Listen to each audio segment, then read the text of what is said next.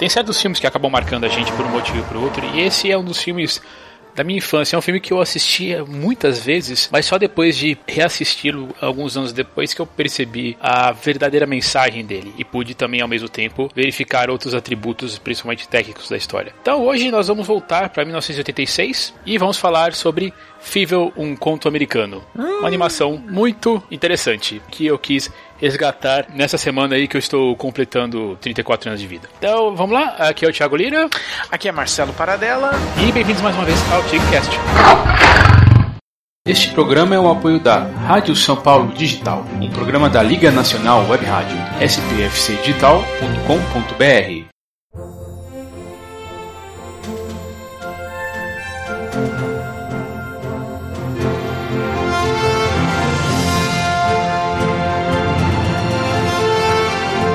Então, para dela bem-vindo de novo mais uma vez, né? Está sempre por aqui para atendendo a pedidos. A sua... Exatamente. bem, e como eu falei no começo, nós estamos revisitando 86 porque nós já falamos de um filme desse ano lá no TigCast número 54 que comentamos sobre Highlander, o Guerreiro Imortal. Uh! Uh, só pode ter um. Mas, a frase nunca foi tão verdadeira. Mas, enfim, a questão é que nós não discutimos a filmografia desse ano lá na, na TGCast 54. Então vamos dar uma olhada aqui, né? O, o Paradela é interessante, e, lá, é, principalmente naquele, naquele episódio a gente falou sobre anos 80 em geral, assim, quando uhum. antes, assim, lá antes, ali da primeira, dos primeiros 50, 60 episódios, quando nós, determinada hora eu entrava em, algum, em alguma década, a gente acaba, acabava falando sobre alguma, do, da estética da década, coisas assim que acabam, acabam marcando, mas se a gente for ver pra 1986, tem alguns filmes, assim, que eu, eu vou dizer assim, que fizeram a cabeça desse, dessas crianças aí que nasceram no começo dos anos 80, no fim dos anos 70, gente assim que ficou, por exemplo, eu, e, você, é. por exemplo, eu, eu sou de 82, eu peguei um pouquinho, um pouquinho depois, como eu comentei ali no começo, teve alguns filmes que eu, que, que eu tive que rever para ver o real, assim, a, a, as, as reais mensagens dele, mas o filme que mais me marcou nesse ano, eu vou assim, que eu lembro assim de ter ido, de ter ido assistir, não é o melhor Talvez não seja o melhor, mas o que mais marcou desse ano foi o Aliens o Resgate. Cara, se bobear, nossa, Aliens o Resgate. Cara, eu preciso ver toda a lista aqui bem meticulosamente, mas, cara. A lista de 86 é assim, de popularidade que nós estamos aqui, eu estou aqui vendo pelo, pelo MDB, né? Ah. Os filmes mais populares lançados desse ano. O primeiro vai ser, tá lá como Conta Comigo. Top Gun. Então é. daí, vem, daí vem Top Gun, é. As Indomáveis, o né? filme de maior Scott, bilheteria é. daquele ano foi o Top Gun. Ah, cara, mas é, eu tô saudoso, olhando a lista aqui, ó. Tô passando tudo pra mim, acho que é o melhor, ó, o filme mais legal, o melhor filme daquele ano, cara, de boa. Aliens. Aliens o Resgate. Disparado. Acabei de passar a lista aqui, cara. É, é, é de chorar. Ah, mas é interessante. É de chorar. é de chorar. É de chorar de bom. Chorar de bom, cara. Aquele, claro, a, claro. Aquela trilha do James Horner, a Sigourney Weaver, o, o Lance Harrison, o Bill Paxton. Game over, man. Pumba, aquele filme é tão bom, cara. Tem filme demais. Tem Curtir a Vida Doidado também. Esse é um dos maiores clássicos que a gente chama de Sessão da Tarde. Agora, agora lembrei realmente que Curtindo a Vida Doidada é o único que consegue fazer frente ao Aliens. Os estilos totalmente diferentes, claro. Claro, mas assim, é. de, de, ser bom. Tem também. É, olha, esse é um filme que eu não vejo há muito tempo, eu não posso atestar mais a qualidade dele, que foi O Labirinto. Com David Bowie e é, Eu lembro que eu gostava tanto desse filme, eu tinha trilha sonora, eu tinha embolachão, mas, sabe, eu também tenho um pé atrás de re tentar rever esse filme. Eu lembro que ele, na época, eu já sentia que ele era meio desconjuntado. Ele. É, as partes eram mais interessantes que o todo, entendeu? É a tal memória afetiva. É, não, é, a, as músicas eram legais, a, os bonecos do Jim Henson eram bacanas, mas quando vai se aproximando a, a conclusão, você vê que a coisa é meio. todo mundo meio que joga pro alto. O que é muito frequente no que o Terry Jones faz, né? Que era do Monty Python ele é meio mão, mão solta, né? E aí vira uma baderna no final. Temos o nome da Rosa, oh, né, que, é- filmaço, que é um dos filmes mais conhecidos do, do da obra, digo, uma adapta, adaptação do livro mais conhecido, do Humberto Eco. Sean Connery, né, cara? Sean Connery, é, segundo filme desse ano, né? Dele com ele. É, cara, mas esse ano, cara, é, é que assim, 86, nós estamos bem no meio da década de 80, né, cara? E para o bem e para o mal, né, cara? Então, sabe? Ah, é interessante, para o bem e para, para o mal. o bem e é. para o mal tinha de tudo. Não, o crime. Eu tô com a listagem dos filmes que iam sendo lançados aqui nos anos 80. E é aquele show de filmes que também, sabe? Sabe? eh, Filmes da Touchstone Pictures, filmes da Canon, velho. Putz. Olha só, tô vendo coisa aqui. Lembra Águia de Aço? Iron Eagle? Sim, sim. Olha, um vagabundo na alta Iron roda. Eagle, pam, pam. FX, Assassinato Sem Morte, você já viu esse filme? Cara, é um daqueles lá que eu vi na locadora, eu falava assim, uma hora eu vou pegar esse filme, mas eu nunca peguei. Sensacional, cara. É um filme australiano, mas tem a participação do Brian Dennehy. Cara, que filme legal, cara, de técnico de efeitos especiais. É muito bacana, cara. Muito bacana. Um, o dois já é mais ou menos. Ó, Platum, hein? Platum é desse ano também. Cara, eu gravei um, um finado FGCast com, sobre o Platum tem um tempo atrás, foi o FGCast 60. E revendo Platum, é- o Platum é um dos filmes do Oliver Stone que eu mais gostava. Ainda gosto do Platum, mas é um filme que é, sofreu muito com o piripaque do Charlie Sheen, cara. Porque agora você assiste o Platum e você não consegue pensar no Charlie Sheen sem ser o Charlie Sheen do Winning. Tiger Blood, entendeu? O Charlie Sheen na, na louca. Então, é, ele conseguiu retroativamente ferrar o, o Platum, cara. Você diz porque ficou muito marcado assim, Ah, essa, essa, é- essa- É, o, o, essa- esses trejeitos aí. Não, de, a de despirocação, né, cara? Você não consegue mais tirar, da- eh, desassociar o Charlie Sheen da vida real de, de tentar atuar pra algum personagem. Ele vai acabar carregando eh, essa pecha pra qualquer coisa que ele faça. O problema é que carrega até pra filmes anteriores de quando ele teve o meltdown dele, né? É uma coisa que você diz que é, ficou contagiou. Contagiou, cara. É assim, ele consegue detonar o- o- o- um filme que ele já tinha feito há, muito, há 20 anos antes, entendeu? É, é muita loucura. Nossa, que coisa interessante. Eu preciso estar dando uma olhada. Cara, nisso. você olha, você não consegue pensar no Charlie Sheen loucaço, bêbado caindo, atrás de prostituta, e o filme comendo. E você, aí você olha e fala: Eu não acredito nada no que esse moleque tá fazendo aí. Entendi. Ah, e a mosca? A Mosca é um filmaço. Cronenberg. Outro filmão, filmão. Eu, também tive o prazer de re- reassistir a Mosca pra gravar um, um FGCast. Inclusive foi o 61, foi logo em seguida do Platão. Meu amigo, que filme. Que filme, cara. Que. Olha só, vocês fizeram um- uma, uma dupla aí de uma dupla de 86. Uma dupla de dois. É, mas. É, Mas que filmaço, cara, sabe? Você assiste. sim, é um filmaço. Filmaço, cara. Ó, tem Hannah e suas irmãs do, do Woody Allen, que é um Woody Allen bacana. Nossa, Comando Delta, lembra? Chuck Norris. Commodore Delta. Nove e meia semanas Rapaz. de amor. Salvador, também do Oliver Stone. Esse é um filmão, cara. Você chegou a ver, ó, do, com o James Woods? Não. Bom, cara. Muito, muito, muito, muito, muito bom. Vale a pena. Deixa eu ver aqui. Eu tô pulando bastante coisa. Olha, um dia casa cai. Tom Hanks, lembra desse daí, né? Sim, sim, Tom Hanks. Esse, esse eu acho muito engraçado. Cara, eu ele- acho, pelo ele- menos assim, eu tenho boas lembranças Eu dele. revi né? ele faz pouco tempo. Ele ainda continua bacana, cara. Ele não é tão ruim. Tem tantas comédias que saíram aí tão piores que esse filme, cara. Short Circuit, o Incrível Robô. Ah, Cobra. Meu Deus, Cobra. Cobra. Cobra, que inclusive foi o último FGCast, né? FGCast 99. Sim, Ah, é. tava ouvindo. Aham. Uhum, tava dando uma ouvida, eu ouvi. outro É, você viu meu, meu prazer em falar sobre Cobra. Hum. É, e você, eu vi que eu estava do, do teu lado, assim, na verdade, Lita. Não, cara. Enquanto o pessoal falava lá, não, porque é, É é bom, foda, é, mano, você não, cara. gente, não é, não, é, não é. não, o, o filme é tão desagradável pra mim aquele filme que, eu, que me, me deu tanta raiva ver aquele filme de novo que eu corri atrás eu consegui achar um- um- uma entrevista do Stallone falando mal do Cobra, entendeu? Do filme que ele fez. Tudo pra justificar. Nossa, cara, não dá, cara.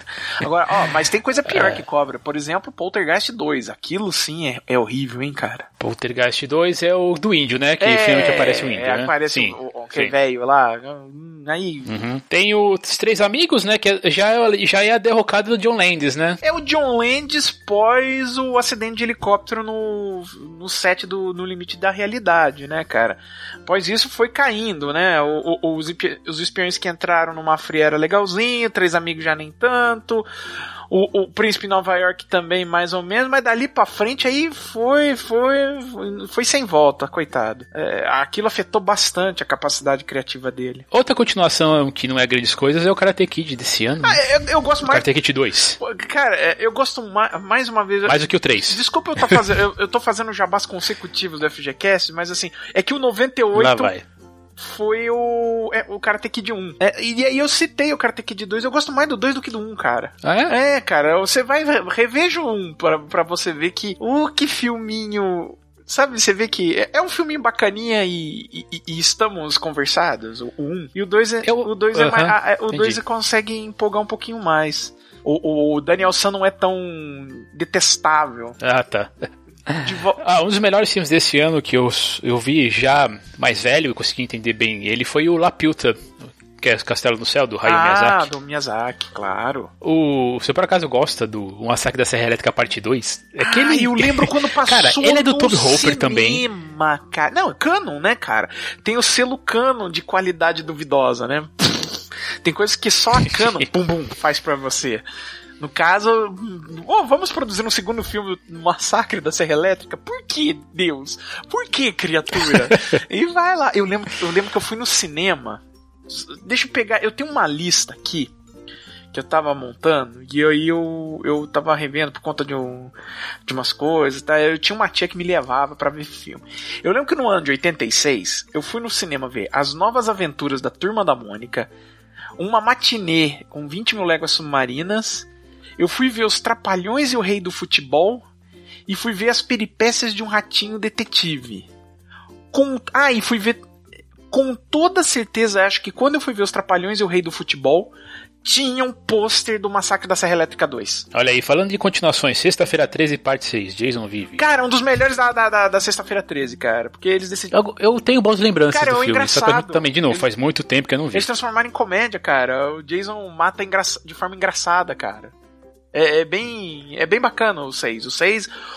O 2 e o 6 da, da, da leva original são muito bons, cara. São muito bons de assistir. Tem aquele de volta às aulas, lembra? Com o Rod, o Rodney Dangerfield. Cara, se eu vi esse filme faz muito tempo. Que o colega de, o colega de quarto do, do, do filho do velho é o Robert Downey Jr., cara. Hum. Oh, é legalzinho esse filme. Eu revi também faz pouco tempo.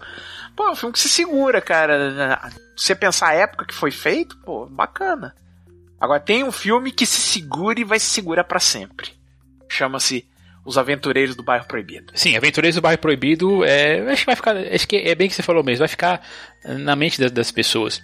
Caramba. Por por N, N motivos, né? Ele eu só não vi também aquela coisa, faz alguns anos que eu não vejo. Pô, cara, é, olha, ele continua com seus 13 anos de idade, sabe? É um filme. Nem isso, com seus 10 anos de idade, porque é um filme moleque, cara, e ele continua moleque. É muito. Ele é ele é besta na medida certa, ele é engraçado na medida certa, ele é subversivo na medida certa, ele.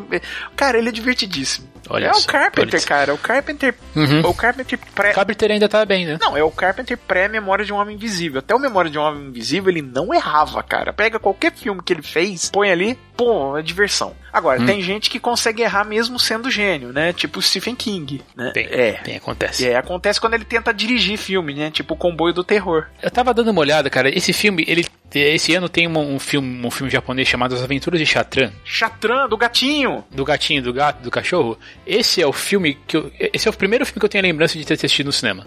Ô, louco. É, eu tenho, eu tenho, assim, eu tenho, eu tenho, tenho claramente que eu fui ver esse filme no, no, no cinema e, e, assim, é a lembrança mais antiga que eu, que eu tenho de ir ao cinema. Cara, minha lembrança mais antiga... Ó, eu sei que em, no, em 86 eu fui com meu pai também assistir Locademia de Polícia 3, tá? O 3. Tem, tem, tem vários, tem, cara, tem, cara, meu Deus, tem Psicose 3 ano, Jesus. Cara, teve Howard o Pato, Howard super-herói, lembra Howard super-herói? Sim, Howard o Pato, um dos piores filmes de super-herói de todos os tempos. peitos. ah. Nossa senhora. Não, não, não, não, é assim, vamos lá, né? Conta comigo.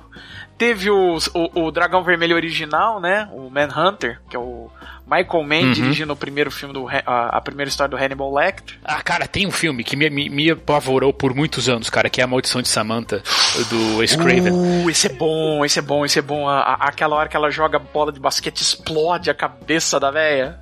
É. Isso. É, mas, o, mas o que me, mais me apavorava no filme era a cena final. E eu fui rever alguns anos depois e falei, pô, mas eu tinha me desse coisa idiota, não, pô. Uma coisa idiota, você tá esperando essa cena final. É, mas assim, mas eu lembro que eu fiquei assim muito, muito impressionado. Também era, sei lá, era molecão, molecão né, cara? ah, isso aí. Veludo Azul, né, cara? Veludo Azul. É, já estão falando do filme mais, é, mais pesado, assim, de... Dennis Hopper surtado, que sempre é uma boa. Crocodilo Dandy, lembra? Isso é uma faca? Não. Isso é uma sim. faca. Cara, tem, muito, tem muita coisa boa em 86, é. né? Tem, tem tantas coisas tão boas. Sei lá, você gosta do King Kong 2, por exemplo? Pelo amor de Deus, você tá louco, cara. Para com isso. Só perguntando. Para, não. Não matei meu pai a tiro, não, cara. Para com isso. Olha, tem um filme que eu vi há muito tempo atrás. Eu só vi. Na verdade, eu só vi uma vez. É um filme que tem o selo canon de qualidade é um filme que é estrelado pelo Chuck Norris. E é um filme dirigido pelo J. Lee Thompson, que era um veterano, mas já estava na, na baixa, né? É um filme chamado Os Aventureiros do Fogo. É uma espécie de, de caçadores da Arca Perdida classe Z, estrelado pelo Chuck Norris. Uh, eu acho que eu não vi, não. Cara, cara. Eu, eu lembro que assisti e, e, na época eu me diverti muito. Não achei que era o melhor filme do mundo, mas sabe, Pumbas, uma sessão da tarde que valeu a pena. Uhum. Meu medo é assistir hoje. Como é que tá essa porcaria, cara? Porque canon, né? É. Canon você sempre fica assim, hum, delícia. É, eu gosto de revisar. É, é um ano que vale, ó, vale ser revisitado mais vezes, pelo ó, menos. Star Trek 4, Jornada nas Estrelas 4, Viagem para Casa, lembrando que é a época que era todo filme par do Jornada nas Estrelas era bom, né? O Rápido do Menino Dourado, que eu vi faz pouco tempo para gravar um queda de braço do Ed Murphy com o Steve Martin. É ele ainda se segura, é um filme divertido. Outra sessão da tarde que vale a pena. Uhum. E, cara, A Pequena Loja dos Horrores. Cara, sabe que eu nunca vi esse filme? Cara... Nem a versão original, nem não, esse vê esse de 86. Você faz o seguinte: você acaba. A gente tá gravando aqui o, o FGCast bonitinho, são 9h24, ok? FGCast não. FGCast, desculpa. Nós estamos aqui gravando o TigreCast, são 9h24. Você, a gente vai terminar, você vai dar stop, a primeira coisa que você vai fazer é correr atrás da Pequena Loja dos Horrores, não me importa como, vai lá e assiste, cara. Porque é, é, é assim, é, é, engraçadíssimo. O Frank Oz dirigindo. São os caras que escreveram as músicas da Pequena Sereia, da Bela e a Fera. Uh, e é o. Cara, o elenco é o Rick Moranis, é o Bill Murray, o John Candy e o Steve Martin que rouba toda a cena que tá. Tá bom, já me convenceu. Tem alguns filmes assim que, que eu preciso realmente rever e outros ver, como aí você já falou da Pequena Loja dos Horrores.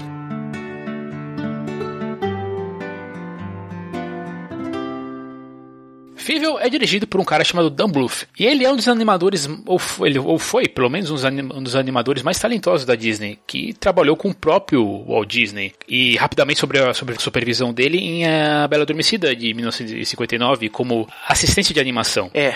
Ele, como na posição de, de, animador, ele trabalhou ainda no Robin Hood? É, é, em 73? É, ele passou. Ele trabalhou na Bela Adormecida durante dois anos. Ele começou em 55 e saiu em 57. O filme foi lançado em 59. Ele saiu da Disney em 57, só voltou pra Disney em 71. Lógico, ele fazia Isso. uns frilas, mas aí em 71 que ele voltou. E esse é o grande problema que acho que acarretou na carreira pro Don Bluth, né, cara? A Disney, ela, ela teve um período que começou a partir da morte do Walt Disney, né? Em 66, até é, é, esse período, a qualidade dos filmes foi decaindo. Foi decaindo muito. Uhum. Tanto que acharam que o, que o setor de animação poderia fechar, né? É, e, e outra coisa, né? É, só voltou a ficar decente. A, a marca foi 89. Mas a partir do Ratinho Detetive, que era de 86, já, já mostrou que, que as coisas estavam mudando. Só que o Don Bluth pegou essa, essa fase horrenda, né? Sabe?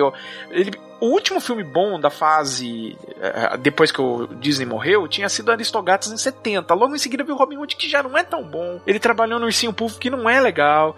O, o Bernardo Bianca, embora ele fez dinheiro pra caramba pra Disney, se você assiste, você vê que ele é irregular. E ele foi fez animação no Meu Amigo Dragão, que por sinal agora tá, tem a refilmagem, só que em vez de ser animação é CGI, né? O dragão.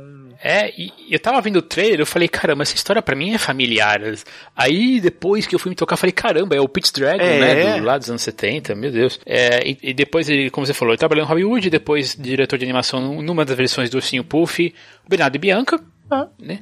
E eu acho que o último trabalho dele foi o Pequenino em 78. E aí, com medo do que o setor de animação poderia se tornar, ele e outros, né, pede, pediram demissão para ele pede demissão para abrir o próprio estúdio. É. E é interessante quando a gente fala assim sobre, sobre carreira de diretores, assim, a gente vai falar é, a gente vai falar sobre animação, é interessante que às vezes a gente não dá o devido crédito aos animadores, principalmente porque é muita gente, né? Não é só uma é. pessoa que anima um filme de, de duas horas. Pois é, ele ainda fez algum ser, um, um, servicinho não creditado no Cão e a Raposa, porque aquele negócio, como é, são muitas pessoas animando e, um, e os filmes levam muito tempo sendo desenvolvidos né? Mais de cinco anos, às vezes. Então, enquanto ele tava na Disney, ele ainda fez um pouquinho do Cão e a Raposa, mas ele caiu fora e, e, e, começou o próprio estúdio dele, falou: não, tá, os filmes da Disney estão uma porqueira. E ele chamou um monte de gente que tava lá. Aliás, foi a época que da Disney trabalhou um monte de gente que acabou caindo fora. Olha só, além dele, né, do Don Bluff, mas trabalhou o Brad Bird, que foi trabalhar com, com, com o Spielberg para fazer o, Fam o, Family Dog. Ele voltou pra Disney para fazer Os Incríveis, dirigiu Missão Impossível 4. Trabalhou o. Ai, o John Lasseter antes de ir pra Pixar, ele foi da Disney, trabalhou Tim Burton, um monte de gente, e o Don Bluth, que era outro grande nome, um monte de gente que talentosíssima, mas que pegou exatamente a, a fase executiva da Disney, né? A Disney não queria, não queria arriscar aquela, aquela fase de incertezas, né? E como qualquer pessoa é brilhante, assim, ou, ou, pelo menos muito competente no que faz, ela vê que o negócio tá, tá, tá, tá saindo, tá, tá, tá dando problemas e, e, resolve abandonar o barco. Mas é. isso isso, isso fez bem, né? Porque ele, ele como eu falei, ele abre, ele abre o, próprio, o próprio estúdio de direção. Exatamente. E, e aí, fora do estúdio, né? Fora, fora do estúdio, ele fez a Ratinha Valente de 82. Uhum. Em Busca do Vale Cantado, de 88, né? Caramba. Foram os melhores exemplos de animação do estúdio da Disney que ele deixou. Uhum. É, e, e, fazia na época, era assim, são animações pau a pau mesmo. Uhum. Todos os Cães Merecem o Céu, de 89, e, claro, o Fível, né, colaborando aqui com o Steven Spielberg. É, ele fez o Ratinha Valente, e esse Ratinha Valente chamou a atenção do Spielberg, que botou ele para trabalhar junto no, no, no Fível, né? E aí em seguida veio Em Busca do Vale Perdido, que é produzido pelo Spielberg e pelo George Lucas, né? E fez dinheiro a, a, a rodo, até mais do que do, do Fível. Mas o Fível em si, cara, foi a primeira vez que o, o, bateu o recorde de bilheteria do Bernardo Bianca. Quer dizer, ele, sabe, bateu o, o bateu a Disney. Tem. E, aliás, se você vê os filmes um atrás do outro dele, você vai ver assinaturas do diretor, né? Tipo Glitter, Glitters de Ouro. É, é quase o que o J.J. Abrams faz com os flares dele hoje em dia. É. Né? e, e, esse tema, e, esse tema do migrante, né? E geralmente tem o Dom DeLuise fazendo voz. Uhum. Então tem algumas é. coisas, né? E após alguns exemplos mais fracos, ele, ele se junta com a Fox, né? 20th Century Fox, para lançar o Anastasia de 97, que, que é um sucesso comercial. Isso, e aí depois teve o fracasso do, do Titan AI, né, cara? Que aí. Uhum, de 2000. Isso, aí ele meio que ficou meio em baixa depois disso. Tanto que realmente não tenho visto mais. Ele não fez mais nada, né? Depois é, Tem duas coisas. Ele, ele, ele, ele criou um, um, desenho animado, um personagem de desenho animado, que é do Dragon's Lair, que virou videogame. Então ele sempre tenta. Uhum é, é, empurrar esse lance do Dragon's Lair pra videogame, pra essas coisas.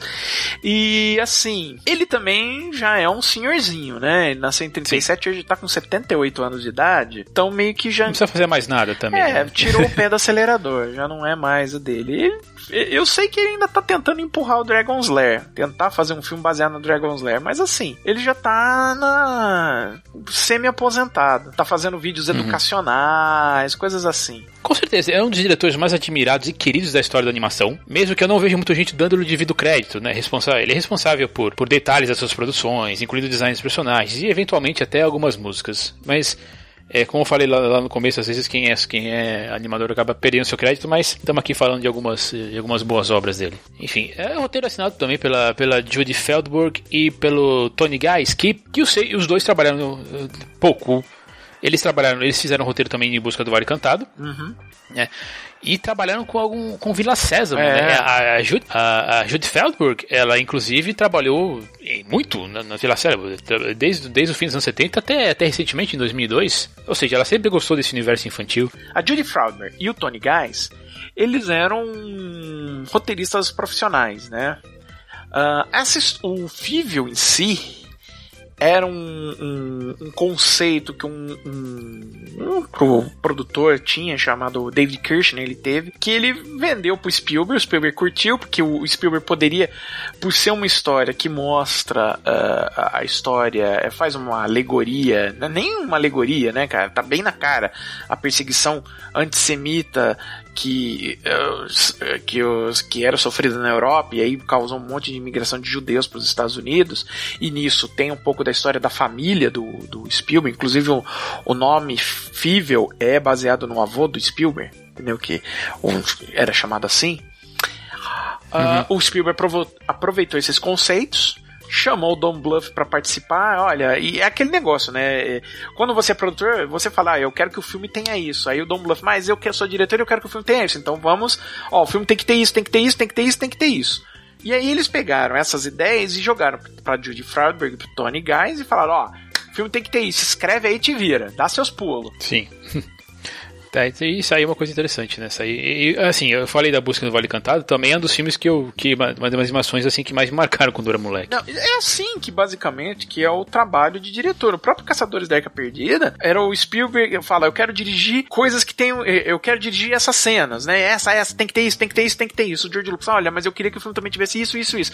Aí chegar o chegar pro Philip Kaufman, que deu algumas ideias, e aí chegou com o pacote, chamaram o Lawrence Kasdan e falaram, ó, escreve aí te vira, o filme tem que ter isso, e ele que, que faz o trabalho pesado, né? É mais ou menos assim que funciona a dinâmica entre diretor, produtor e roteirista, né? No, no momento de pré. Deu pra entender o que você quis dizer. E, enfim, é, enfim o, que, o que não diminui o trabalho de ninguém, claro. Claro, né? não. Isso, isso é o trabalho normal. Não, não existe nada. É, eu não tô chegando e falando, ah, esses caras não eram nada e, e, e os outros, os criativos que são os outros que são realmente a, a, parte criativa. Não, é que é assim que funciona. Agora tem uma coisa, o cara que veio com o conceito original, ele também, ele sabe o que, que ele criou, cara? O Não sei, o okay. O boneco animatrônico do Chucky, do Brinquedo Assassino. Ah, do filme do Mancini? Ah, é isso. Hum, que interessante, rapaz. É assim como é um mundo pequeno, né, como dizem por aí. é, bom, o elenco de vozes, ele eu, assim, eu tive, a gente acaba separando assim vozes mais conhecidas com vozes menos conhecidas. Ah, logo de cara, eu digo que as vozes, as vozes mais conhecidas vão ser o Christopher Plummer, uhum. o Dom DeLuise. Eu acho que pro Brasil um pouco menos. E a Madeleine Kahn, né? Que nós já falamos sobre ela. As três vozes mais conhecidas, né? É. E a Madeleine Kahn, inclusive, nós já falamos aqui porque ela é. Ela participa lá do, do, do Jovem Frankenstein. Sim, sim, sim. Já o Christopher Plummer, né? É ator, assim. Cara, atua desde os anos, sei lá, os anos 40. Em, enfim, ainda, ainda tá, ainda tá na, nativa. Tá nativa. Lançou recentemente, um, é, lançou recentemente um filme chamado é, Memórias, do Antônio Goyan. Memórias Secretas, desculpa. E, mas também tem uma porrada de, porrada de filme, né? Assim, a gente poderia. Os destaques, eu, eu vou lembrar, vou falar mais do que? Vou falar do, do Mente Brilhante, né? É, a Noviça, Rebelde deve ser o filme mais famoso dele? Sim, é aquele filme que ele ah. odiou fazer, né? Que ele chamou. O, o nome em inglês, né? é o The Sound of Music. Ele chama o filme de SM, né? De sadomasoquismo. Ele chama o filme de That Movie, The Sound of Mucus.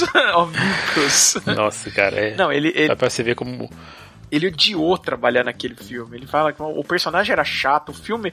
Uh, uh, o personagem era chato, o filme era sentimental, as, as, as, crianças eram chatas pra caramba. A única coisa que ele. Assim, ele falou tudo para fazer o filme era. É, foi horrível. A única coisa que eu gostei de fazer no filme foi trabalhar com a Julie Andrews. Disso ele não. Ele fala, não, isso. Ela é profissional e assim uma presença no set, né? Um amor de, de mulher. Mas, mas convenhamos, você gosta de A Noviça Rebelde? É um filmão, cara. É um filmão. É um filmão. É. Você, você tem. lá, acho que eu vi na época errada, então. Você tem música, você tem drama, você tem crianças, você tem nazistas, cara. Você tem você vai com, acertando todos os quadrantes, cara. É, tá. Ele também tava. Ele também é a voz original do Charles Muntz, né? No Up, Altas Aventuras, que é o antagonista da, da história. Uhum. Tal. E teve Millennium. Cara, uh, falando. Ele, cara, assim, ele tem, ele tem a porrada de crédito como os atores. Tem 200 créditos, tem quase 200 cara, como. Eu, eu vou citando aqui os, os melhores. Os melhores filmes, assim, né, que assim, os destaques, porque senão a gente vai ficar mil anos, né? Ele tava no, na volta da Pantera Cor-de-Rosa em 75, quer dizer, ele era o antagonista, ele pegou o papel que era do David Niven, e era o antagonista do, do Peter Sellers nesse filme. Ele tava no, em algum lugar do passado, você lembra? Eu lembro dele, eu lembro dele agora no, algum lugar do passado, Reeve. mas eu não tô lembrando dele. Sim, sim, eu não tô lembrando dele no papel agora. Ele é o, o, o, o, o empresário da, da, da mulher, entendeu? Ah.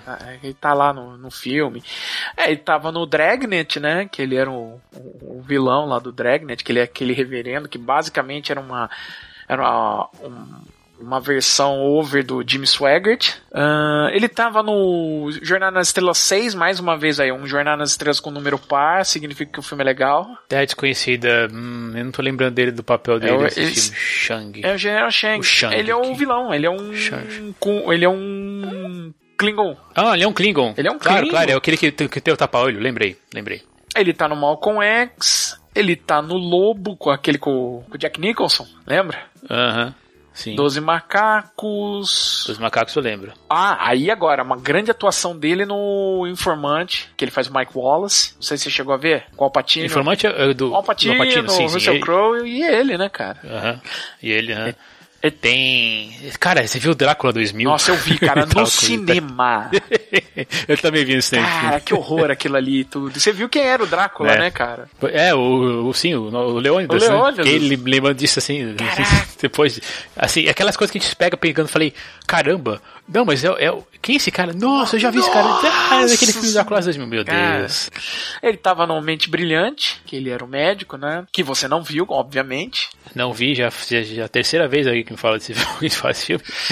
Ele ele tá em Siriana, que é outro filme que eu não vi, mas me fala muito, muito bem. Muito bom, muito bom, vale a pena.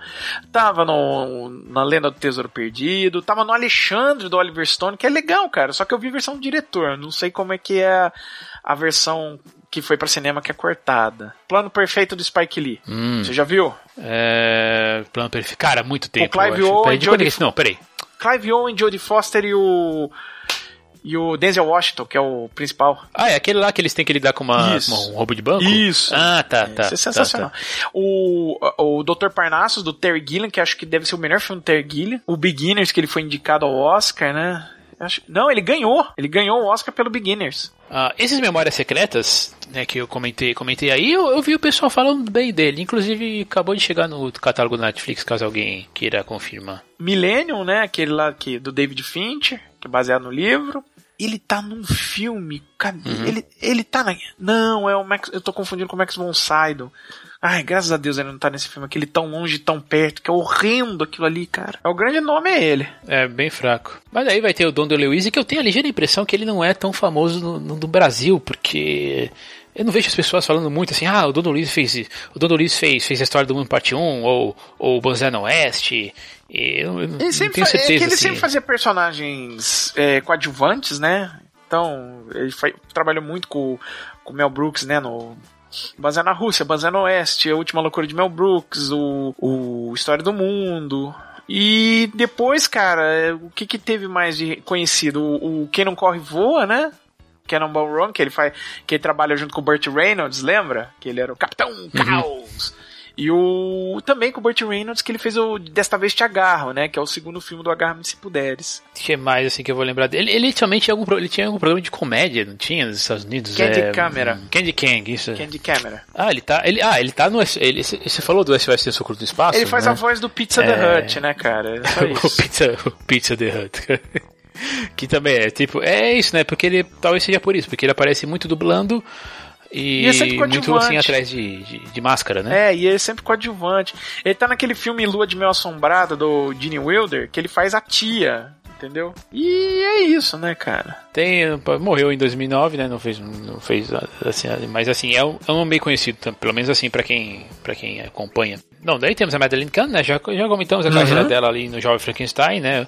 Então eu sugiro que você veja o filme e ouça o episódio, porque tá demais. Uhum. E aí temos os, os menores, né? Como é, Nehemiah Persov, Philip Glasser, John Finnegan, uh, Neil Ross. Neil Ross, assim, acho que ele tem uma porrada de créditos também como, como, como dublador. Ele dublava muito desenho, uhum. mas uh, o Nehemiah Person, o Nehemiah Person ele estava no Quanto Mais Sente Melhor. Nós ficamos falando, nós falamos, é um filme que nós falamos recentemente também, uns quatro episódios atrás. Uh, o Philip Glass, ele, ele é o voz do Fível hoje, é. né? Ele foi a voz do Fível. Mas interessante que você falou aí de, de Estrelas, ele também está em, em, um dos Jornadas Estrelas, mas é aquele Insurreição. Nossa senhora, aí não, hein, cara, aí é preferível não, não ver. Cara, Insurreição eu assisti, eu assisti tudo. Olha, depois do primeiro contato, cara, aí não, não precisa perder mais tempo com Jornada nas Estrelas, não. Aí já pula pro do J.J. Abrams, porque a coisa ali é degringola. É, é, parece episódio de TV e assim, episódio ruim. Uhum. Também, ele não trabalha, um cara, é um cara que que não trabalha desde, desde 2000, 2002, né? Mas também não tem, eu não vejo mais nada marcante com ele. E era uma criança quando fez o, o filme. Tem o John Finnegan, né, que eu comentei, também já falecido esse em 2012. Fez, fez séries de televisão, apareceu em Marte Ataca, O Último Grande Herói. São, só que são é aquela coisa, né? Se eu mal me lembro dele nesses filmes, né? Nos outros, então. Ah, o... Sei lá, ele é JFK. É... Ele... Marte Ataca, Marte Ataca eu já falei. Né? Ele é aquele que eles chamam de character actor, né, cara? Ele é um cara que vem, faz um papelzinho pequeno, mas ele, é, ele é competente, ele não vai estragar o filme, entendeu? Ele vai segurar uhum. quando precisa. É.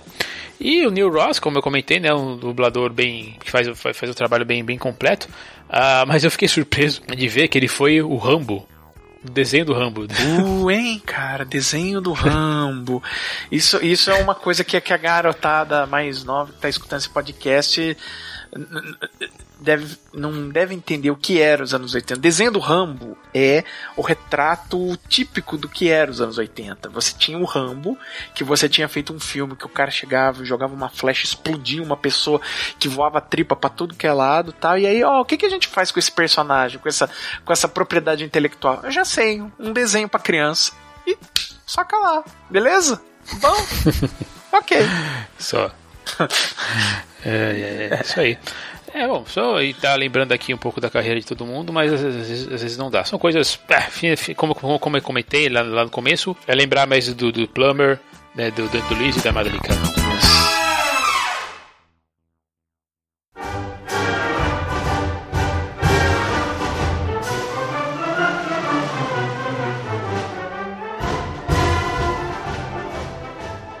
Tentando lembrar, assim, da, da primeira vez que, que, eu, que eu vi, eu, eu tinha até perguntei pro meu pai qual foi a primeira reação, as minhas primeiras reações, assim, que eu vi o filme com ele.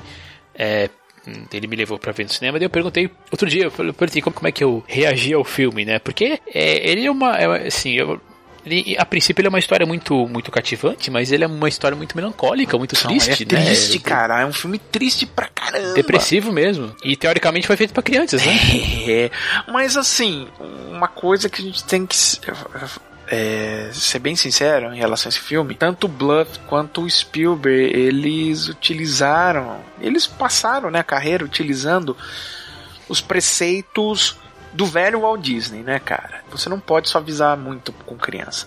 Tá certo, a gente chama de Disneyficado, que ele pega o conto de fadas e ele dá uma, né, os contos de fadas originais eram eram basicamente histórias de horror, né, cara? Era a tripa voando uhum. pra tudo que é lado, pessoa morre, morre feio e tal, pessoa queimando tal. Mas, ao mesmo tempo, o Walt Disney tirava um pouco do gore, mas ainda mantinha aspectos de terror, de medo, de, de tristeza. Então você tinha no Bambi a mãe morrendo. Aliás, né, basicamente no início, todo personagem da Disney, se você tá no, se você tá num filme da Disney, você é mãe ou você é pai, você tá roubado, você vai morrer. então o que Só. acontece? A Branca de Neve é órfã.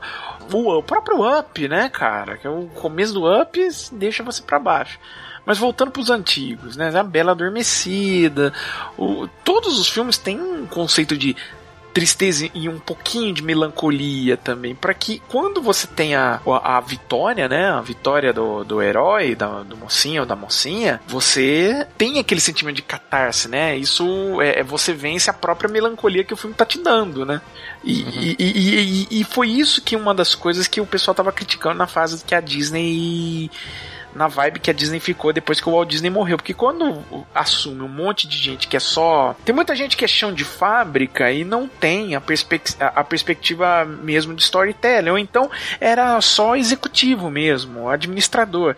E você fala, pô, aí eu vou, sabe, traumatizar a criancinha. Não, não podemos. Então vamos, vamos jogar no seguro. Então era isso. Eu acho que o, a, o termo Disney ficando foi, assim, injusto ao utilizar o nome Disney, porque a, a Disney só começou a Disneyficar, como a gente chama, depois da morte do Walt Disney. E eles e, e isso o, o, Spielberg utilizou muito as ideias do Walt Disney. Você vê o ET, cara, o ET te deixa para baixo quase o filme inteiro. É um, um filme de gente perdida, e depois o moleque o bicho morre, é, pô, é triste pra caramba.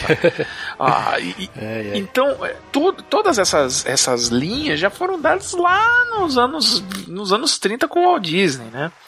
E eles só é, recuperaram isso, né? E contaram uma história envolvente. É, coisa que o Spielberg gosta de, de, de contar, né? De, com, com, a história dos judeus, afinal de contas, né? Fez isso com esse de Schindler alguns anos depois, né? E aqui ele faz por meio de meio de eu não vou dizer alegoria porque é, ele, né, ele fica, fica traçando paralelos, né? Ele mostra os ratinhos lá né, os ratinhos, não, os camundongos, é, passando Hanukkah, e ao mesmo tempo que o que os, assim, o que os humanos sofrem, né, o que os humanos ali naquela região ali da, da Rússia no século XIX é, é, sofrem, eles acabam sofrendo também. É, eu, eu, me fugiu agora a data que a história se passa, mas tem a ver com a Revolução, a Revolução Bolchevique ali, não tem? É 1885. É... Não, então é um pouquinho antes. É quando os cossacos. É, é, a Revolução de, é, é dos cossacos, é, né? Ainda é dos cossacos. Porque a Revolução Russa é, de, é do, do, começo do século XX. É. 1905, assim, começou lá em 1950, 1905, né? Então, tá, tem, então um pouco antes. É aquela coisa, é pra falar assim que, ah, os judeus sempre sofreram, né?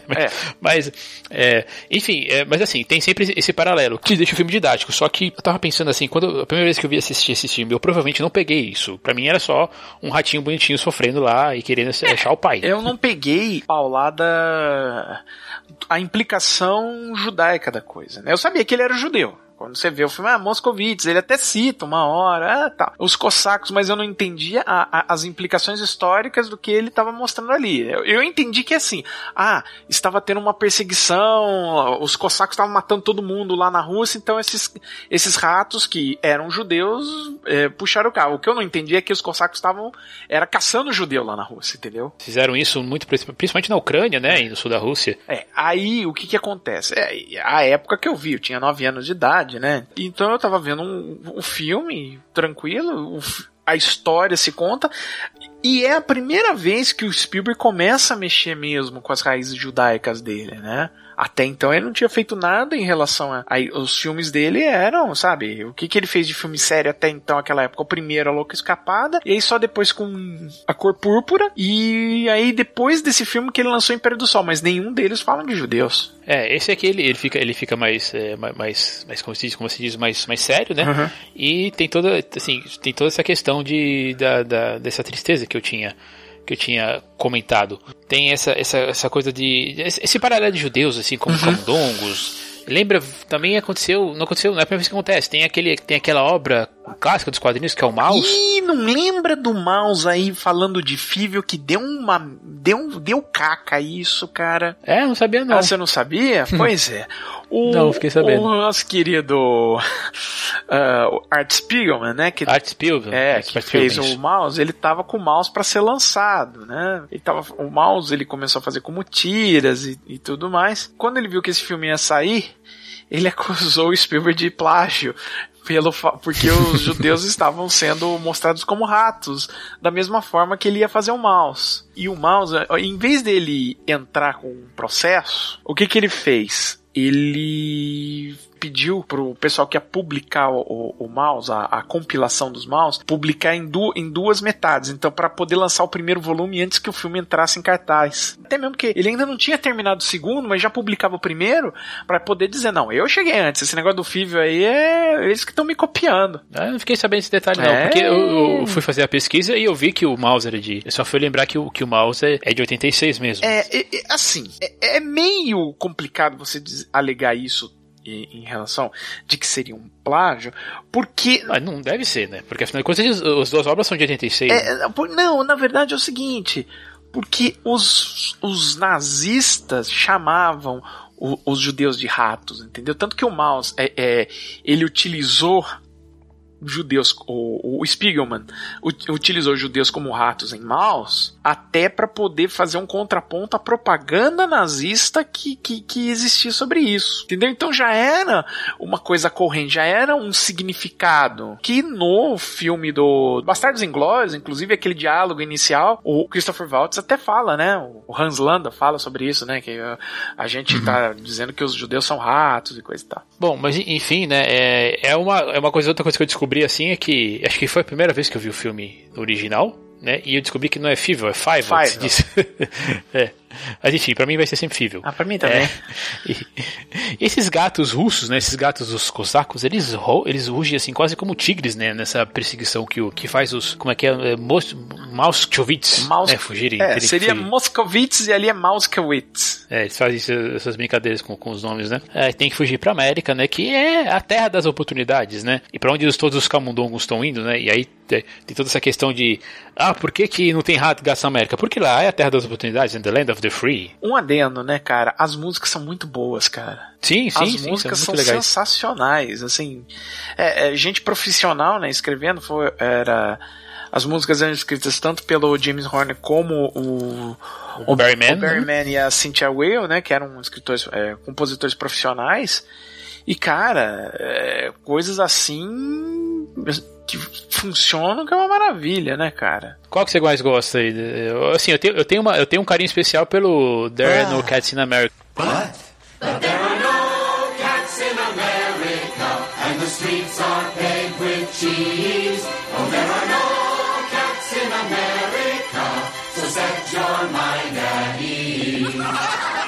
eu é, gosto da There mas... Aliás, eu gosto, acho que. Eu gosto de todas as músicas, entendeu? A, a, tem uma, duas, três, quatro músicas. São quatro músicas. Eu gosto das quatro. A Summer Out There, né? Que ele, que ele, que ele canta um dueto, dueto com a irmã, Isso. daí o, o There No Cats in America.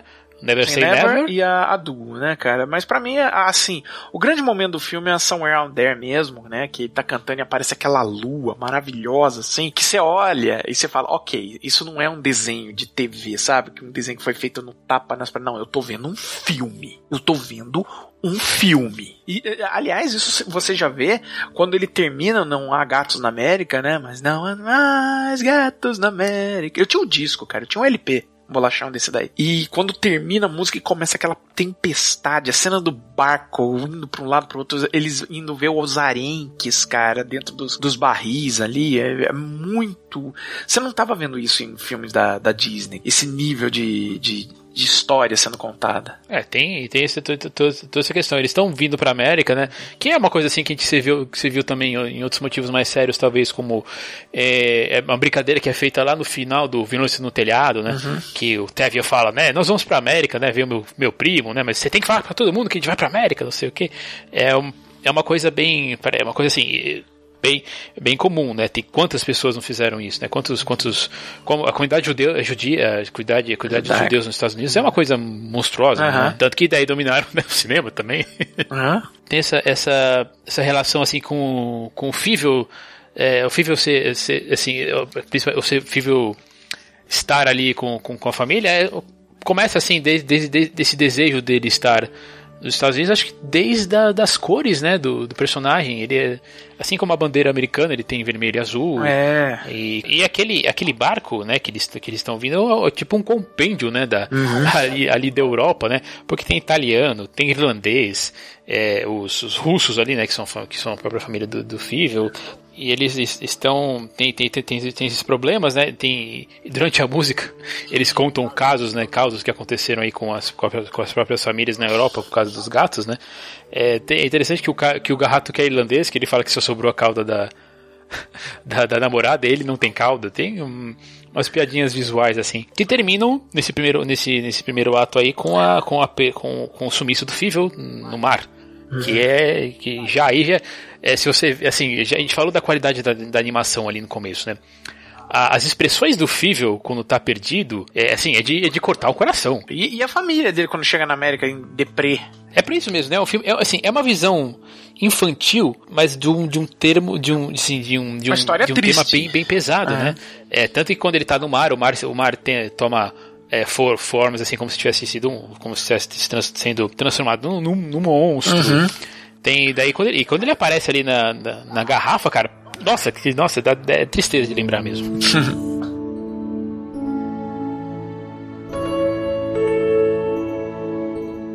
e continuam aqueles paralelos, né? Eles chegam lá e mudam de nome. E o próprio Fível, ele ganha um novo, novo nome, é, só que só que sem, é, é, sem, sem registro, né? Digamos assim, é, é um nome não intencional.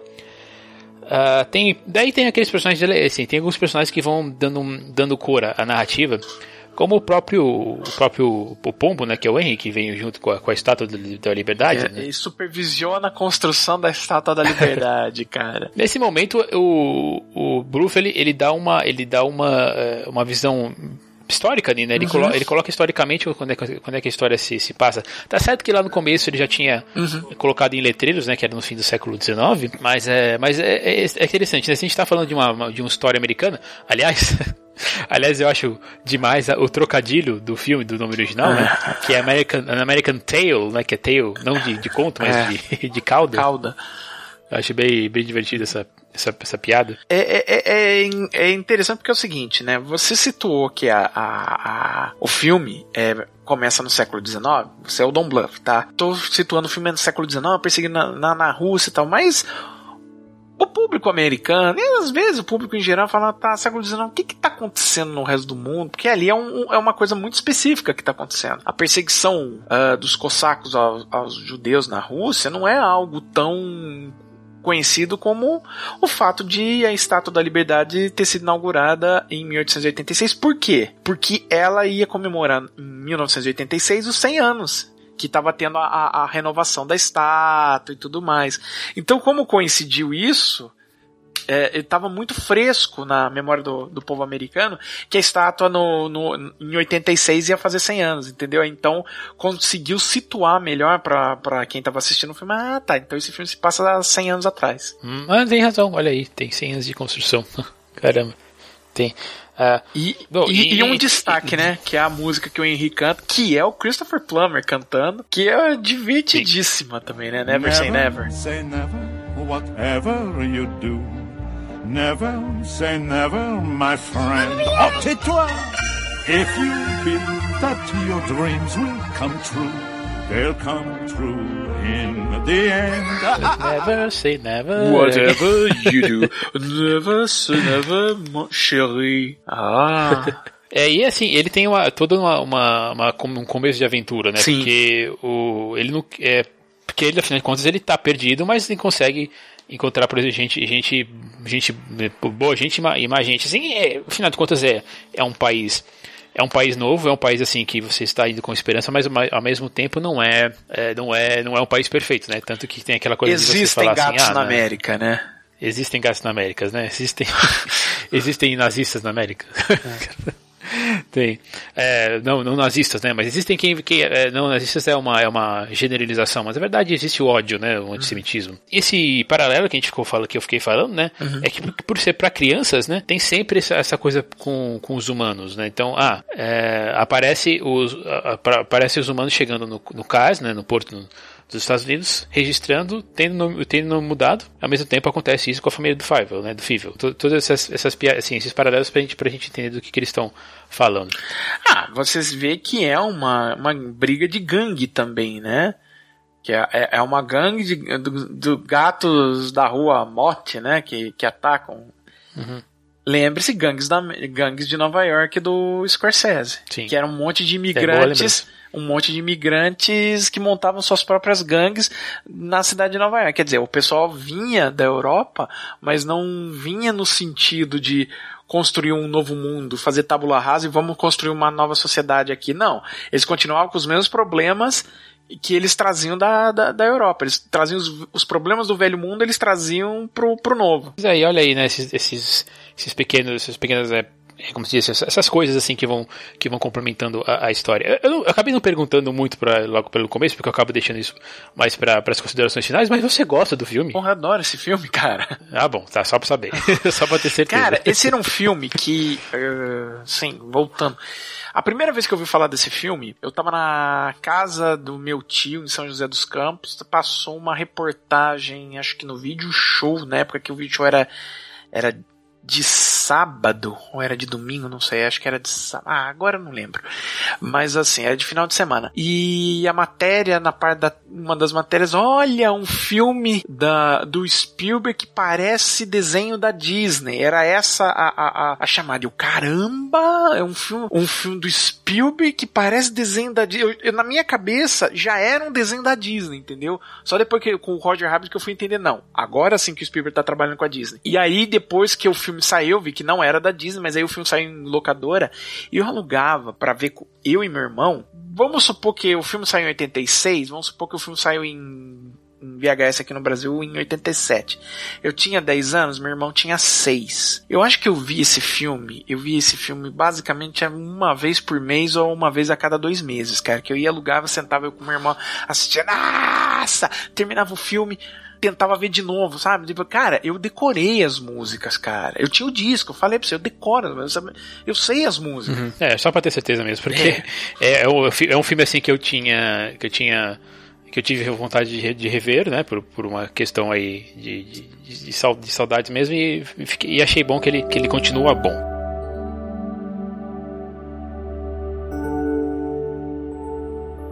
Quando o Five ali, ele conhece assim o lado mal da América, né? Ele é muito inocente, né? Criança, é. Aí ele vai trabalhar, ele vai, ele é enganado lá pelo personagem do do, qual foi, o, me foge, Warren. Me fugiu o nome do personagem agora. Warren. Do Warren, exatamente. É. Que ele vai trabalhar lá, ele vai ficar trabalhando assim quase como como é, é como um escravo, escravo, né? semi-escravo, né? É preso. Imagina quantas, quantas, quantas pessoas isso não aconteceu também. E acontece. Sim, é, é que aconteceu, ainda é, acontece. Acho que é por isso que o filme acaba sendo, além de, além de ter esses paralelos, ele, ele, ele fica sendo é, reflexivo, né? Uhum. Talvez assim, não para não pra uma, pra uma criança. Eu acho que acho que o maior para ela para acabar fazendo assim o maior, o maior é elogio para fazer ao filme é que assim quando você vê pequeno você gosta você se envolve pela história de, de, de, né, de da, da, você se envolve porque você é muito emotivo você tá torcendo pro ratinho encontrar o pai de, de novo e aí quando você resolve assistir adulto você você vê esse mesmo você tem esse mesmo brilho né da, uhum. e, da, da, da, animação assim da qualidade da história ao mesmo tempo que você percebe coisas que você isso aqui só percebeu depois de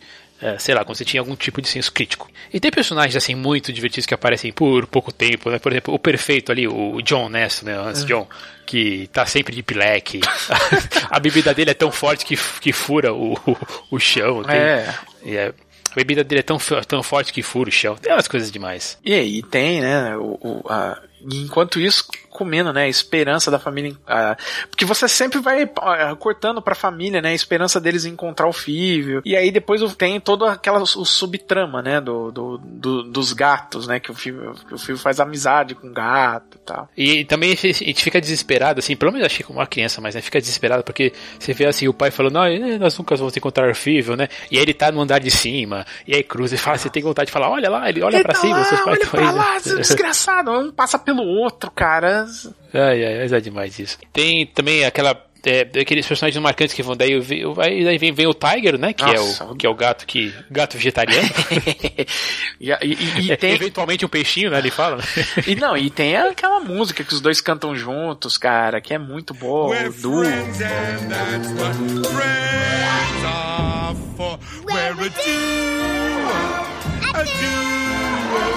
a duo, a to be a two.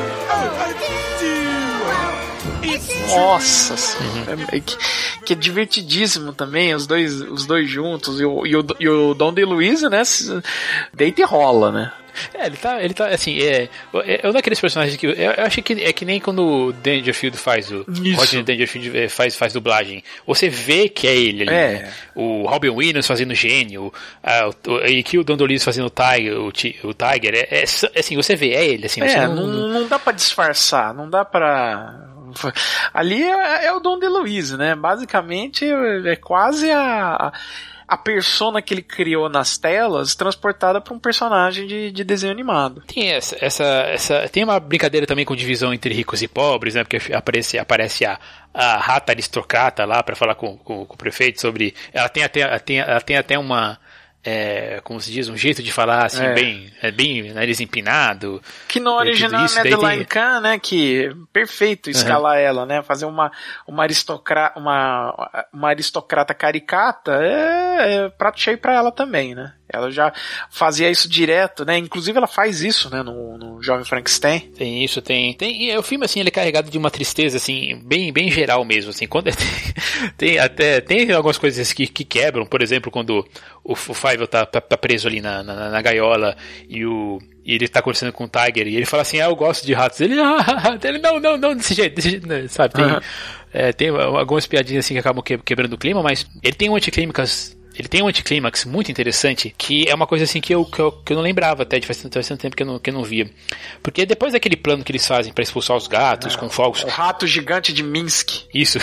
que tem uma coisa assim, é, parece muito, muito 4 de julho, né? Então é Sim, é bem americano. É, assim, fogos. Né? É, os, os gatos caem num, num, num navio para Hong Kong. E, assim, é o plano bem inteligente que, que quem, quem bola é, é o, é o Fível. Não, e baseado na história que o pai dele do contou. Gato, Sim, sim, gato de Minsk que ele, que ele contou, que é verdade. O que começa isso, isso a ligar a família contra, contra ele, né? Que é uma historinha que ele, que ele conta ali no começo, né? Quando ele vai dar os presentes de Hanukkah. E nesse momento, assim, é que, eu, é que eu falo que apesar de ser que tem essa coisa de ser um filme infantil e tudo mais, ele tem um, ele tem uma, uma virada assim que, que continua naquela toada de tristeza e que quando ele se perde, inclusive, dos amigos que ele fez lá, que foi o Tony, a, outra ratinha lá que, ele, que o Tony se apaixona, que me foge o nome dela agora. Ai, é... Bridget. Bridget. E nisso ele se perde e é um outro que eu, e por isso que eu falei assim que normalmente assim você talvez esperasse é, ele se encontrar naquele ponto, né? Uhum que que ah tudo bem assim o principal antagonista foi assim é, esse fugiu né os gatos assim foram expulsos né finalmente conseguimos e aí ele vira para dar uma outra crítica que, que, que eu vejo essa relação assim que as que que, as, que os que sim que, que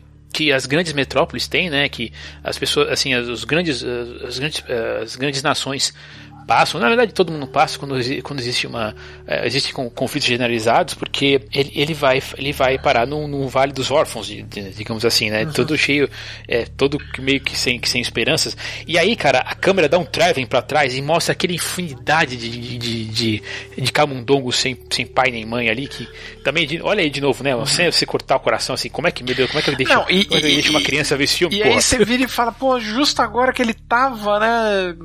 Encontrar a família, porque, é, tipo, a, a família você já via que, tipo, a Bridget já conhecia, já tinha achar, tipo, é, é, já tava quase acertando, os pais já estavam juntos com os ratos que estavam organizando aquela coisa, entendeu? É, é, já tava em vias de se encontrar e aí ele se perde todo mundo, cara. Aí você fala, meu Deus do céu, não. Você vê aquilo e você fala, não, não, cara.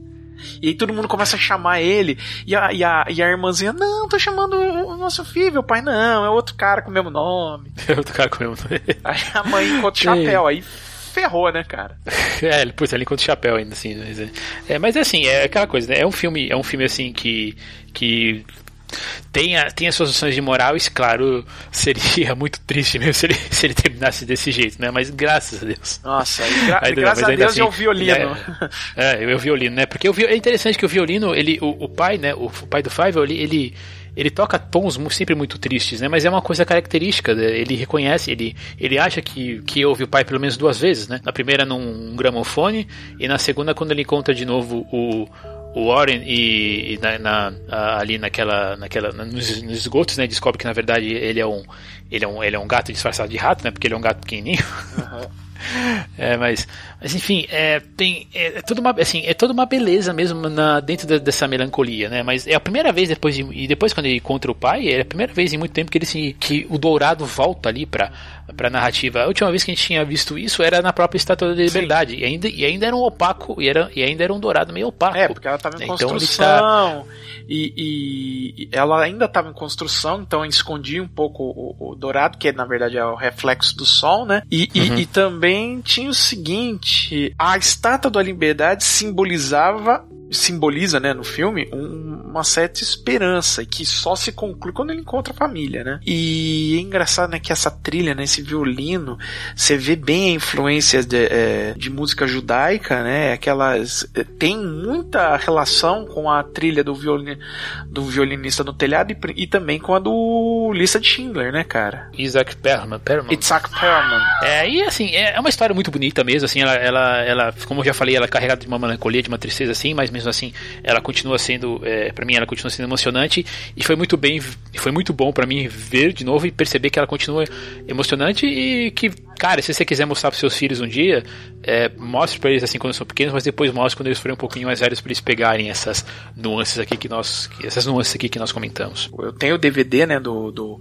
do filme aqui comigo, tá? E, e eu tô com ele aqui para mostrar pro meu sobrinho, né? Eu só tô esperando ele se interessar um pouquinho mais, ele crescer só um pouquinho mais, porque tem horas que. Quantos ele tá agora? Ah, agora ele tá com três, cara. É, deve esperar um pouquinho, Dá, talvez. É, talvez crescer só um pouquinho mais, mas pra mostrar pra ele. Se bem que ele me acompanha vendo desenho. Hoje ele tava dançando com a Bela e a Fera. Tem filmes que estão mais, mais diretos, mas, mas esse, esse aí, se você mostrar pra ele, provavelmente ele vai.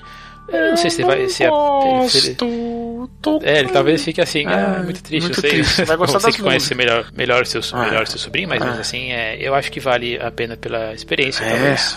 Ah, daqui a alguns anos, quando você resolver apresentar pra ele, aí você me fala como é que foi a experiência.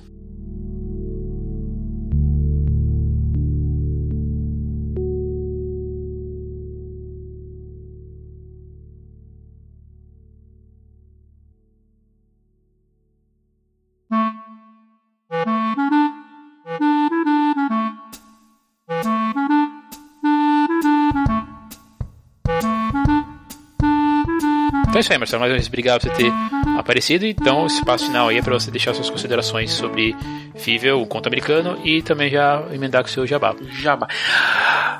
Vive um conto americano, cara. É. É um, é um filme que eu. Até agora, na época, em 86, é a primeira vez que você via alguma coisa que funcionava contento no âmbito da animação, da animação em longa-metragem americana, que fora da Disney, entendeu? Porque até porque sempre, te, sempre teve uma ou outra animação americana eh, sem ser Disney, mas sabe, sempre faltava, errava o ponto, sabe? Não, não chegava lá. E o Fível chega, cara. O Fível. E, aí- e, e- e- e o bom é que ele ainda continua. Ele ainda con- eh, se segura. Se você vê. Se você viu quando era moleque, você vê agora. Quer dizer, para isso você tem que gostar do formato animação. Não adianta, se você não gosta de animação, não é esse que vai fazer você mudar de ideia quanto a isso. Mas se você tem um apreço pelo formato de animação, você vê que é um. se segura muito melhor que muito filme da Disney, cara, sem sombra de dúvida. Principalmente da, é, os que tinham naquela época. Em relação ao meu jabá, como já falei em outros Tigrecasts, eu estou lá no www.filmesegames.com.br ou também no YouTube canal Filmes e Games. Então a gente tá lá com várias, vários quadros, programas como Saindo do Cinema, Queda de Braço, ah, análise crítica, inclusive saiu a do Esquadrão Suicida, viu? O pessoal tá louco ali, ninguém entendendo por que, que eu falei aquilo do filme, mas enfim, assistam lá e deixem seus comentários e vejam se eu estou louco ou se eu estava bêbado. A gente tinha o nosso, o nosso FGCast, o finado FGCast, mas você ainda pode escutá-los lá no, no iTunes e, e estamos com novidades vindo aí. Em breve, muitas, novi é, muitas novidades. A gente vai estrear já o quadro do Ângelo Costa e, ma- e outras novidades virão. Bom, pra mim, Fível, como eu falei, foi, marcou minha infância. Eu tinha abo de figurinhas do Fível. Eu devo Caramba! ter assistido assim. É, eu devo, devo ter assistido assim uma, sei lá, pelo menos uma vez no cinema, com certeza. Aí depois umas, mais umas, sei lá, 4, 5, quando saiu em Betamax ou VHS, sei lá qual era a- o formato que eu tinha na época. Hum, Me, é um filme que me apaixonou há muito tempo. E aí no final das contas eu fiquei muitos anos sem ver. E, e quando eu resolvi falar assim, não, Beleza, hoje eu vou falar, hoje eu completando, essa semana completando, é, completando 34 anos, eu vou pegar um filme que me marcou muito. Eu, eu fiquei entre esse, A Ratinha Valente e Em Busca do Vale Encantado. Ah, me- daí, eu, daí eu resolvi eh, escolher, aí, escolher esse aí porque, por causa desses paralelos assim, históricos que a, gente, eh, que a gente tem. E cara, que surpresa boa foi, foi confirmar que o filme continua bom, continua maravilhoso. Tem uma ani- animação muito boa e a história envolvente, os personagens são fantásticos, são adoráveis, assim como. E como você falou, né? É pra quem gosta de animação mesmo, de animação, aquela animação é, é moleque. Cara, não, é- mas, é, mas é muito bom você ver que o filme continua. Você re- reassiste e fala, nossa, esse filme continua tão bom, sabe? Gostoso de assistir. Principalmente isso, cara. Principalmente isso. É, não, o filme não envelheceu. Né, e se, mas é aquela, como, você- como você falou, né? Tem que, tem que cair na, na, na- na- tem que cair na animação. É. Na, na- assim, no, no quesito assim de, de, de gostar de gostar de animação. E cara, vai, vai, vai na fé. Se você faz muito tempo que você não assiste Fível, ou se você nunca assistiu, é, faça esse favor para você mesmo. Uhum. Então, gente, obrigado mais uma vez vocês terem ouvido assim. E, né, eu pergunto para vocês, vocês já viram o Fível, cara? Porque, pra, assim, esse filme me marcou tanto que eu espero que mais gente conheça mesmo. Então, para você, meu caro ouvinte, me dê a sua opinião sobre o filme. Pode ser pelo site, esse é o Tiricast número 147, procura a postagem. Também você pode fazer isso lá pelo Facebook, pela fanpage do Facebook, pelo Twitter, e também nosso, é, além dos nossos perfis pessoais que vão estar linkados aqui nessa postagem. E considere ser um patrono nosso pelo padrinho pelo Patreon, que a partir de 4 dólares ou 12 reais por mês você garante um par de convites para você aí na sua casa. Mas se não for possível, comente e compartilhe nas redes sociais que já vale a pena.